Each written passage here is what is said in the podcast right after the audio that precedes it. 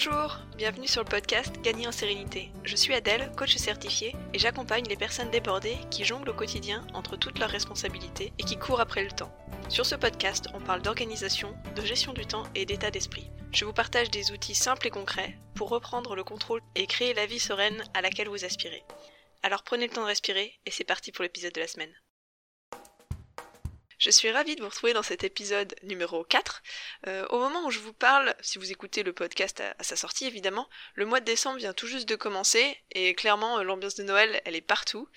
Alors comme c'est une période de l'année que moi j'aime bien, eh ben on va rester dans le thème et l'épisode d'aujourd'hui va parler de cadeaux.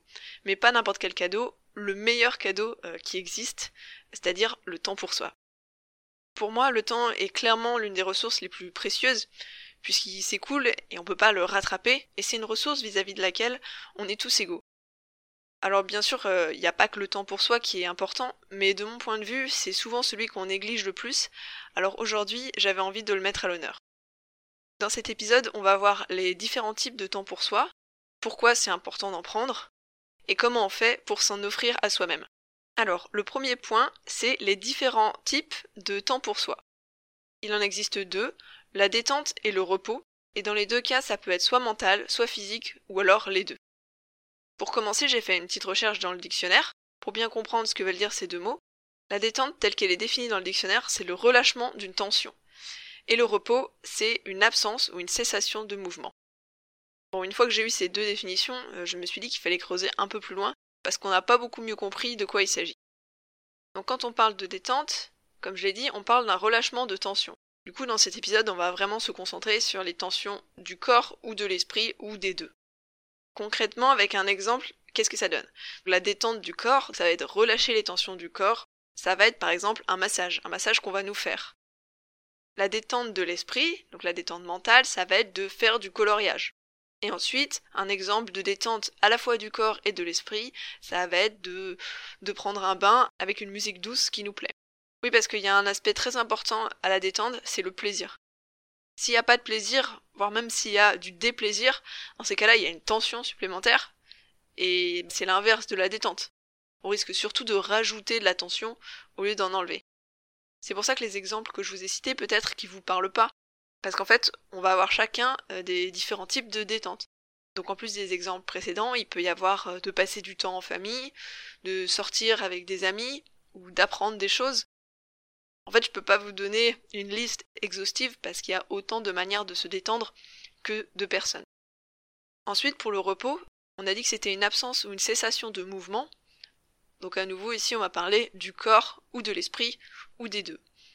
Par exemple, hein, le repos du corps, ça va être de s'allonger deux minutes.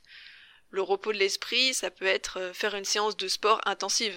Ça va pas marcher pour tout le monde, mais il y a des personnes pour qui ça repose énormément l'esprit. Ensuite, un exemple de repos du corps et de l'esprit, eh ben, tout simplement, c'est de dormir. Et en fait, dormir, c'est le meilleur des repos. Et c'est vrai que dans le cas de la détente, on dissocie souvent euh, le, corps et l'esprit, que dans le cas du repos, bah, souvent si on se repose physiquement, on se repose aussi mentalement et inversement. Les deux euh, sont très souvent liés. C'est bien gentil, on a vu les définitions de la détente et du repos. Mais le second point, c'est pourquoi est-ce que c'est important euh, de prendre du temps pour soi pour se détendre ou se reposer. Si on ne prend pas de temps pour se détendre, on va rester dans un état de tension, physique et ou mentale, et non seulement on va rester dans cet état de tension, mais en plus il va augmenter. Alors que, avec un temps de détente, on va relâcher cette pression. Et pour le repos, c'est assez évident, si on ne se repose pas, on va accumuler une fatigue physique et ou mentale, une fatigue qui va être chronique et qui va être croissante. Et dans les deux cas, le corps euh, ou l'esprit ou les deux, ils vont pas tenir dans la durée. Et à force, eh ben, ils risquent de lâcher. Et ça peut avoir des conséquences dramatiques euh, si c'est notre corps qui lâche, mais également si c'est notre mental qui lâche. C'est pour ça que les deux sont vraiment indispensables. Et il faut les deux, parce que si on a de la détente sans repos, par exemple, si on fait une séance de sport pour euh, se vider l'esprit et qu'en plus on fait de la méditation, mais qu'au milieu de tout ça, on n'a pas assez de sommeil, on sera peut-être détendu, mais on sera fatigué et on sera dans un mal-être. Et de la même manière, si on se repose mais sans se détendre, par exemple si on prévoit 9 euh, heures entre l'heure de coucher et l'heure de lever, ce qui est un nombre qui est quand même assez important, mais que en parallèle on a le dos qui est bloqué, on est très stressé, Peut-être qu'on sera reposé, mais on sera quand même très tendu et à nouveau dans du mal-être. Et d'ailleurs, dans le cas où on a beaucoup de tension et qu'on ne se détend pas, en fait, ça va souvent avoir un impact sur le repos. C'est-à-dire que si on est vraiment tendu mentalement, le repos, il ne va pas être possible sans détente préalable. Le grand classique, c'est on va se coucher, mais c'est impossible de dormir, on a plein de pensées qui tournent, ou alors on arrive à s'endormir, mais on a un sommeil de mauvaise qualité, on se réveille, on tourne dans notre lit. Bref, souvent le repos nécessite un minimum de détente quand même pour qu'on puisse tout simplement se reposer correctement. Donc maintenant qu'on sait qu'il est nécessaire de prendre du temps pour les deux, pour se détendre et se reposer, ce qu'il va falloir faire, c'est ne pas attendre que quelqu'un nous le donne ce temps. Il tombera pas du ciel en fait. Enfin, si ça peut arriver, mais c'est très rare, donc il faut pas compter dessus. Donc ça, veut dire se, créer la possibilité de prendre du temps pour soi, mais en plus ne pas culpabiliser de le faire, parce que ça c'est quelque chose qui est très courant. C'est que on pourrait réussir à caser dans son emploi du temps du temps pour soi, mais à chaque fois qu'on le fait, on éprouve une culpabilité qui fait qu'en fait, euh, on ne profite pas de ce moment-là et donc les bénéfices sont globalement euh, annulés. Donc si vous êtes dans ce cas-là, je voudrais vous dire plusieurs choses. Ce temps-là, vous ne le prenez pas que pour vous, vous le prenez aussi pour les autres.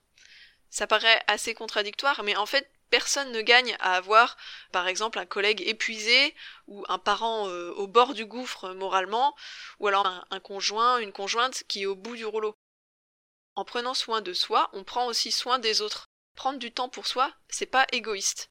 Ça doit être un élément important de votre vie pour lequel vous ménagez du temps. Et si vous n'êtes toujours pas convaincu de ça, il y a d'autres bénéfices à prendre du temps pour soi en plus du bien-être que cela procure. Donc ces bénéfices, c'est une meilleure santé. Et même si on fait pas de sport, si dans notre temps pour soi, il n'y a pas de sport, on va quand même avoir une meilleure santé, puisque moins de stress. Donc moins de stress, ça veut dire une meilleure santé. On va aussi avoir une meilleure estime de soi, plus d'énergie et une meilleure efficacité. On va avoir une meilleure connaissance de soi, puisqu'on va passer plus de temps avec soi-même. Et comme je vous le disais, une meilleure disponibilité pour les autres. Alors, pas forcément en temps, parce qu'on va peut-être avoir moins de temps à leur consacrer, encore que euh, généralement c'est pas sur ça qu'on va prendre notre temps. Mais par contre la qualité du temps qu'on va passer avec les autres, elle va être nettement supérieure, et donc finalement tout le monde sera gagnant si on commence à prendre du temps pour soi. Je voudrais quand même euh, mettre un petit bémol, c'est que certes c'est important, c'est même indispensable, mais par contre c'est pas forcément suffisant. Si on a un stress chronique ou un mal-être euh, dans un domaine de vie qui est très important, se détendre et se reposer, ça suffira pas. Ça veut pas dire qu'il faut pas le faire, mais il sera clairement nécessaire de, faire un travail en plus euh, sur le problème qu'on a. Par exemple, si on supporte plus son travail, mais vraiment plus, euh, qu'on n'arrive plus à se lever le matin pour aller travailler, se détendre et se reposer, ça risque de pas suffire. Dans ces cas-là, faut pas hésiter à demander de l'aide. C'est vraiment important de retenir ça parce que ici dans cet épisode, je valorise beaucoup le temps pour soi, le repos, la détente, mais c'est pas la solution à tout. Si vous avez un problème profond, prendre du temps pour vous, ça va pas résoudre ce problème. Maintenant que ce petit disclaimer est fait, on va pouvoir passer au troisième point, qui est comment est-ce qu'on fait pour s'offrir à soi-même plus de temps? Dans un premier temps, j'aimerais dire que c'est d'abord un travail sur le mindset. Le mindset, c'est l'état d'esprit, sur la manière dont on pense. Il va falloir, pour commencer, savoir pourquoi c'est important pour vous de prendre ce temps, et ne plus culpabiliser de le faire. Donc c'est ce que j'essaie de, vous aider à faire dans cet épisode, mais un épisode de podcast, ça va pas forcément être suffisant. Il faut vraiment que vous vous creusiez et que vous vous demandiez pourquoi est-ce que j'ai besoin de ce temps. Ce qu'il faut en fait, c'est que vous soyez vraiment convaincu que c'est important, et ce sera du coup beaucoup plus facile de le faire. Et ensuite, une fois que vous savez pourquoi vous voulez le faire, vous décidez, vous vous engagez envers vous-même, que vous allez faire de votre bien-être une priorité. J'ai pas dit la priorité absolue qui dépasse tout, encore que pourquoi pas, hein, chacun fait, fait comme il veut. Mais il faut que ce soit une priorité parmi vos top priorités, même s'il y en a évidemment d'autres et qu'elle n'est pas la seule. Et une fois que vous êtes dans cet état d'esprit, on peut rentrer dans la pratique pour mettre en place des outils pour y arriver. Donc déjà la première chose, ça va être de faire du tri dans les tâches qu'on a à faire. Donc pour ça, on utilise différents outils de priorisation et on va supprimer les choses qui finalement étaient assez superflues. On peut en déléguer une partie, automatiser un maximum, et puis on va aussi apprendre à dire non. Je dis souvent que quand on dit oui à quelque chose, c'est qu'on dit non à autre chose, et très souvent, c'est à soi-même qu'on dit non. Alors il va falloir apprendre à dire parfois non aux autres pour pouvoir vous dire oui à vous. Il va falloir fixer des limites et bloquer des horaires. Par exemple, vous pouvez disposer dans votre agenda des blocs de temps où vous avez défini à l'avance ce que vous allez faire pendant cette période-là, donc quelque chose qui vous détend ou qui vous repose. Et comme ce temps est inscrit dans votre agenda, vous allez rien prévoir en parallèle, il va rien se rajouter puisque ça va être marqué que vous n'êtes pas disponible. Et comme vous avez défini à l'avance ce que vous allez faire sur ce bloc de temps, vous n'allez pas en faire un bloc fourre-tout dans lequel vous pourriez mettre tout et n'importe quoi. Une autre chose qui va vous aider, c'est de créer des habitudes. Par exemple, vous pouvez vous dire le jeudi soir, je vais à la natation. Et je prends pas cet exemple au hasard parce que toute mon enfance et toute mon adolescence, mes parents allaient à la piscine le jeudi soir. Avoir une routine, une habitude, ça va vraiment vous aider à ne pas déroger à ce temps pour vous. Un autre outil que vous pouvez utiliser et que moi j'aime beaucoup, c'est la semaine idéale. En fait, la semaine idéale, ça va être de créer une sorte de, semaine, mais qui n'est pas une semaine dans l'année, qui est une semaine autre, où vous allez placer toutes les choses que vous aimeriez faire, comment vous aimeriez qu'une semaine se déroule idéalement, et ça constitue un cadre. Moi, je fonctionne beaucoup comme ça. Et ensuite, avec les aléas de la vie, je sais que je pourrais jamais respecter cette semaine à 100%, ça m'est jamais arrivé. Mais pour tous les créneaux où il n'y a pas d'imprévu, pas d'aléas, je retombe en fait sur ce qui est prévu dans ma semaine idéale. Donc, comme j'ai prévu des temps pour prendre soin de moi, certains vont peut-être tomber à l'eau parce que les rendez-vous, des imprévus, ce genre de choses vont se mettre dessus. Mais il y a déjà une base qui va être très souvent respectée, et j'en ai mis suffisamment dans la semaine pour que même s'il y en ait un ou deux qui ne puissent pas se faire, j'en ai suffisamment pour euh, tout simplement me sentir bien. J'espère que c'est clair cette utilisation de la semaine idéale. C'est vraiment un outil que, j'affectionne particulièrement et qui est la base de mon organisation. Bref, pour revenir sur les choses que vous pouvez faire pour prendre du temps pour vous, vous pourriez essayer de saisir les opportunités dans des moments perdus. Par exemple, écouter un podcast en faisant le ménage. En considérant que ce podcast euh, fait partie des choses qui vous détendent, pas si c'est en lien avec votre travail. Ou ça peut être de lire dans les transports en commun. À nouveau, euh, lire des choses qui vous détendent. Il y a plein de petits instants dans la vie où euh, on ne fait rien, ou même on peut ne pas lire, mais simplement se rendre compte qu'on a du temps dans ces moments-là et décider de rien faire, de juste prendre du temps pour souffler et laisser s'écouler ses pensées. Quand je vous dis de saisir les moments perdus, ça ne veut pas dire que vous devez absolument faire quelque chose, mais ça veut dire prendre conscience qu'on a du temps dans ces moments-là et qu'on décide de juste le laisser passer et que ça nous fait du bien. Et donc une fois que vous aurez décidé de toutes les choses que vous voulez mettre en place, il va falloir faire un peu de pédagogie autour de vous. Euh, expliquer pourquoi c'est important pour vous et comment vous voulez fonctionner. Par exemple, dire à vos collègues que euh, désormais vous quitterez le travail à 18h et pas après, parce que votre vie en dehors du travail est importante. Un autre exemple, ce serait de convenir avec votre conjoint ou votre conjointe que sera lui ou elle qui s'occupera des enfants euh, pendant une heure et demie le jeudi soir, justement, pour que vous alliez à la natation. L'idée c'est pas d'être rigide et d'imposer, c'est de, discuter et, surtout d'expliquer que c'est pas parce que votre travail n'est pas important ou vous n'aimez pas vous occuper des enfants, mais c'est que même si vous aimez ces choses-là, vous avez besoin de prendre soin de vous, c'est que vous avez besoin de prendre ce temps-là. Et je pense que plus il y aura de personnes à assumer qu'ils ont ce type de besoin, parce que tout le monde a ce besoin-là, mais par contre, euh, souvent on ne l'écoute pas, ou alors on ne l'assume pas, et donc plus il y aura de personnes à l'assumer, plus ce sera facile euh, bah, de le faire, tout simplement. Et puis sinon, euh, quelques petits conseils en vrac pour prendre du temps pour vous.